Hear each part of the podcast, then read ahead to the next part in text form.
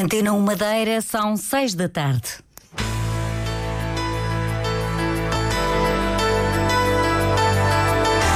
Antena 1 Madeira. Informação.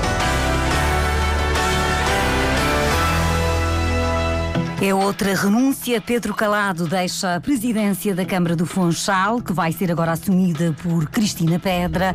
O grupo municipal do PS pede admissão de todo o executivo e eleições intercalares.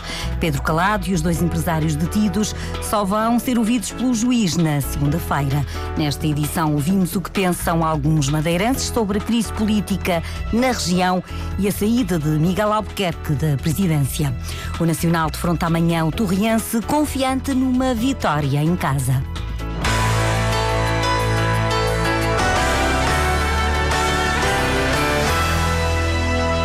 O presidente da Câmara do Funchal renunciou ao cargo depois de ter sido detido por suspeitas de corrupção. A informação foi confirmada pelo advogado de defesa de Pedro Calado. Paulo Sai Cunha, no campo de justiça, no campus de justiça em Lisboa, anunciou essa decisão do autarca entendeu que era a conduta adequada face às circunstâncias que está a atravessar. Mas será para evitar, será uma manobra para evitar uma medida de coação mais não, gravosa? Não, não é manobra absolutamente nenhuma, é exatamente aquilo que eu disse. Entendeu que nas atuais circunstâncias deveria renunciar uh, ao cargo público uh, que desempenha. O advogado do presidente da Câmara do Funchal critica o tempo excessivo da detenção do autarca e, do dois e dos dois empresários, até que sejam aplicadas as medidas de coação. Os três podem ficar detidos eh, pelo menos eh, sete dias. Pedro Calado, Avelino Farinha e Custódio Correia são suspeitos de corrupção ativa e passiva, participação económica em negócio, prevaricação, recebimento ou oferta indivíduos de vantagem, abuso de poder e tráfico de influência. O inquérito aos três detidos, ao contrário do que estava previsto, acabou por não acontecer hoje. Os advogados pediram a consulta de documentos do processo, o que fez eh, adiar a audição para a próxima segunda-feira. O primeiro a ser ouvido é o empresário Custódio Correia, seguindo-se Avelino Farinha, líder do grupo de construção AFA, e por último, último, Pedro Calado. Com a renúncia do autarca, é vice-presidente Cristina Pedra que assume o cargo. Pedro Calado foi eleito presidente da Câmara Municipal do Funchal a 21 de setembro de 2021 pela coligação Funchal, sempre à frente do CDS-PP. Derrotou na altura o candidato Miguel Silva Gouveia, que tinha sido candidato pela coligação Confiança. Durante tarde, a Antena 1 tentou chegar à fala com Cristina Pedra, que vai então assumir a presidência da Câmara do Funchal depois da renúncia de Pedro Calado, mas até ao momento não foi possível. O porta-voz da oposição na maior Câmara da Madeira, Miguel Silva Gouveia, vereador da coligação Confiança, encara a saída de Pedro Calado como inevitável.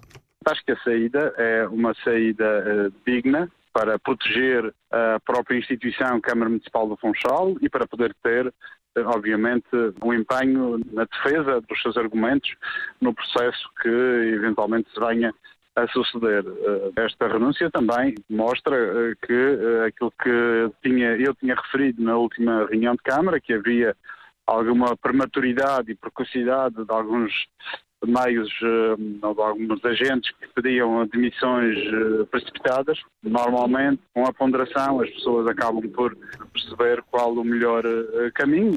Miguel Silva Gouveia, ouvido pela jornalista Cláudia Ornelas, afirma que toda a situação de crise na política na Madeira vai descredibilizar o trabalho desenvolvido por instituições públicas na região. A líder do Grupo Municipal do PS defende a demissão de todo o Executivo e não apenas do Presidente da Câmara do Funchal. Andreia Caetano, em nome da oposição, reclama a realização de eleições intercalares.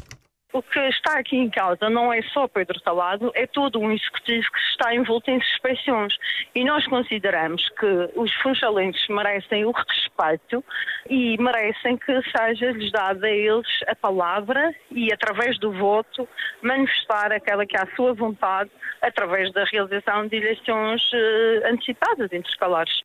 O desafio do Grupo Municipal do PS, depois de conhecida esta tarde a renúncia de Pedro Calado ao cargo de Presidente da Câmara Municipal do Funchal. Paulo Cafofo volta a pedir ao Presidente da República que dissolva o Parlamento Regional e convoque eleições antecipadas. O líder do maior partido da oposição desafia Marcelo Rebelo de Sousa a agir como fez após a demissão do Primeiro-Ministro. E o desafio que lanço, lanço ao Sr. Presidente da República é que não espere mais. Que anuncie imediatamente que irá convocar eleições antecipadas, executando o ato quando a Constituição o permita, e dissolva a Assembleia Regional e convoque eleições para a região autónoma de Madeira.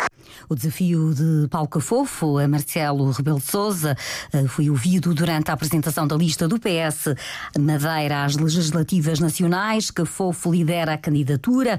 Os outros nomes são Miguel Iglesias, Sofia Canha, Madalena Nunes, Carlos Coelho e Ana Val. A mandatária é Luísa Paulinelli. Durante a intervenção do líder socialista, alguns militantes exibiram cartazes com as frases eleições já, eleições antecipadas. Também o coordenador regional da CDU, Edgar Silva, afirma que deve haver uma mudança no poder regional com a realização de eleições antecipadas. É preciso não apenas uma mudança de cadeiras, não apenas uma substituição de umas pessoas por outras, é necessária uma ruptura, é necessária uma viragem. E é esse novo rumo, é essa ruptura que é necessária com o regime que nós defendemos. Essa ruptura passa por eleições também. Edgar Silva esteve na apresentação da lista da CDU às legislativas nacionais. A líder da candidatura é Sílvia Vasconcelos, que apresenta algumas das propostas que defende a garantia do princípio de continuidade territorial para a região autónoma da Madeira.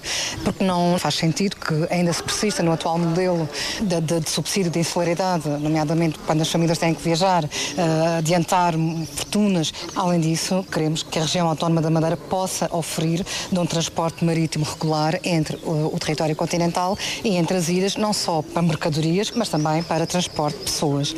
Uma outra linha de orientação, sem dúvida alguma, é a matéria da habitação são 6 mil famílias uh, que estão em lista de espera. Uma outra uh, matéria é uh, fazer face ao custo de vida das populações.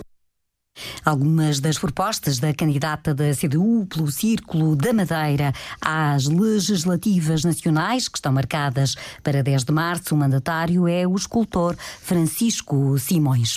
Também o grupo parlamentar do Juntos pelo Povo, que é a terceira força política na Assembleia Legislativa da Madeira, defende a realização de eleições, mas só daqui a dois meses o deputado Rafael Nunes argumenta que é preciso assegurar a à aprovação do orçamento e do plano da região para este ano. Naturalmente que não concordamos com a irresponsabilidade já propalada por alguns partidos que exigem eleições de imediato, por duas razões principais. Nunca, a uma semana de um orçamento que condiciona a vida de todos os madeirenses e porto-santenses, e até porque só existiria esta dissolução do Parlamento em março. Perguntam uh, os senhores se em março estaremos prontos para esta realidade. Certamente que sim. Nós, ao contrário do, do, do PAN, que referiu que era perigoso ir de eleições, a nós, nós não temos medo de eleições. Nós estamos prontos para o ato eleitoral. Os Juntos pelo Povo pede que só sejam realizadas eleições legislativas regionais antecipadas depois do orçamento, da aprovação do orçamento deste ano, cuja discussão está agendada para o próximo mês. E o Presidente da República já antes tinha dito que, para que os dois documentos, o orçamento e o plano, sejam aprovados, o atual Executivo tem de se manter em funções pelo menos mais duas semanas. Na Madeira, entre a população oposição. Há quem concorde com a demissão apresentada por Miguel Albuquerque do cargo de líder do governo. Há quem defenda também a realização de eleições antecipadas e quem não se mostre nada surpreendido com toda esta crise política. Foram opiniões registadas pela repórter Cláudia Ornelas. Sentada numa paragem de autocarro, Maria Jardim transmite a sua opinião. Não sou de acordo eh, os outros partidos querer eleições, mas se ele teve que sair, tem, tem que sair. Se ele, teve, se ele fez alguma coisa, mas de resto, não posso dizer mais nada. Eu detesto política e depois da política. Orlando Morna concorda com a demissão apresentada por Miguel Albuquerque e faz uma observação. Quem não respeita Deus não respeita ninguém. Arranjam um Deus falso. Ou é o dinheiro, ou é o sexo, ou é a a soberba, ser, ser, se fazerem grandes. Eles é que são os deuses, eles é que são o Senhor. Deus não manda nada. E quando é assim, é capaz de acontecer toda a gente a roubar uns aos outros. Pelas ruas do Funchal circula também Carlos Abreu, para quem esta crise política não surpreende. A gente já está farto desta gente. Estou a camada de corruptos e ladrões. É verdade. Já está, eu já sabia que isto, dia menos dia ia acontecer isto. A gente vê aí as obras na Madeira com tantas empresas e só três gajos é que fazem as obras. Não pode sair. José Nunes considera que o assunto deve ser tratado pelas autoridades. Não é da minha competência julgar isto ou aquilo. As autoridades é que vão resolver o problema. Questionado sobre se Miguel Albuquerque tomou ou não a melhor decisão, Helder Henriques responde. Tendo em conta aquilo que aconteceu no, no continente, em que não fui provado, uh, nem fui erguido, penso que sim até para salvaguardar o próprio partido. Já Luís Dias defende eleições antecipadas. Não se sabe exatamente o que aconteceu, mas em relação ao regime, penso que todos os madeirenses sabem, principalmente os mais bem informados, eh, o que é que se passa há 50 anos. Eleições antecipadas defendidas também por Cátia Pereira. Embora já não sei em quem confiar.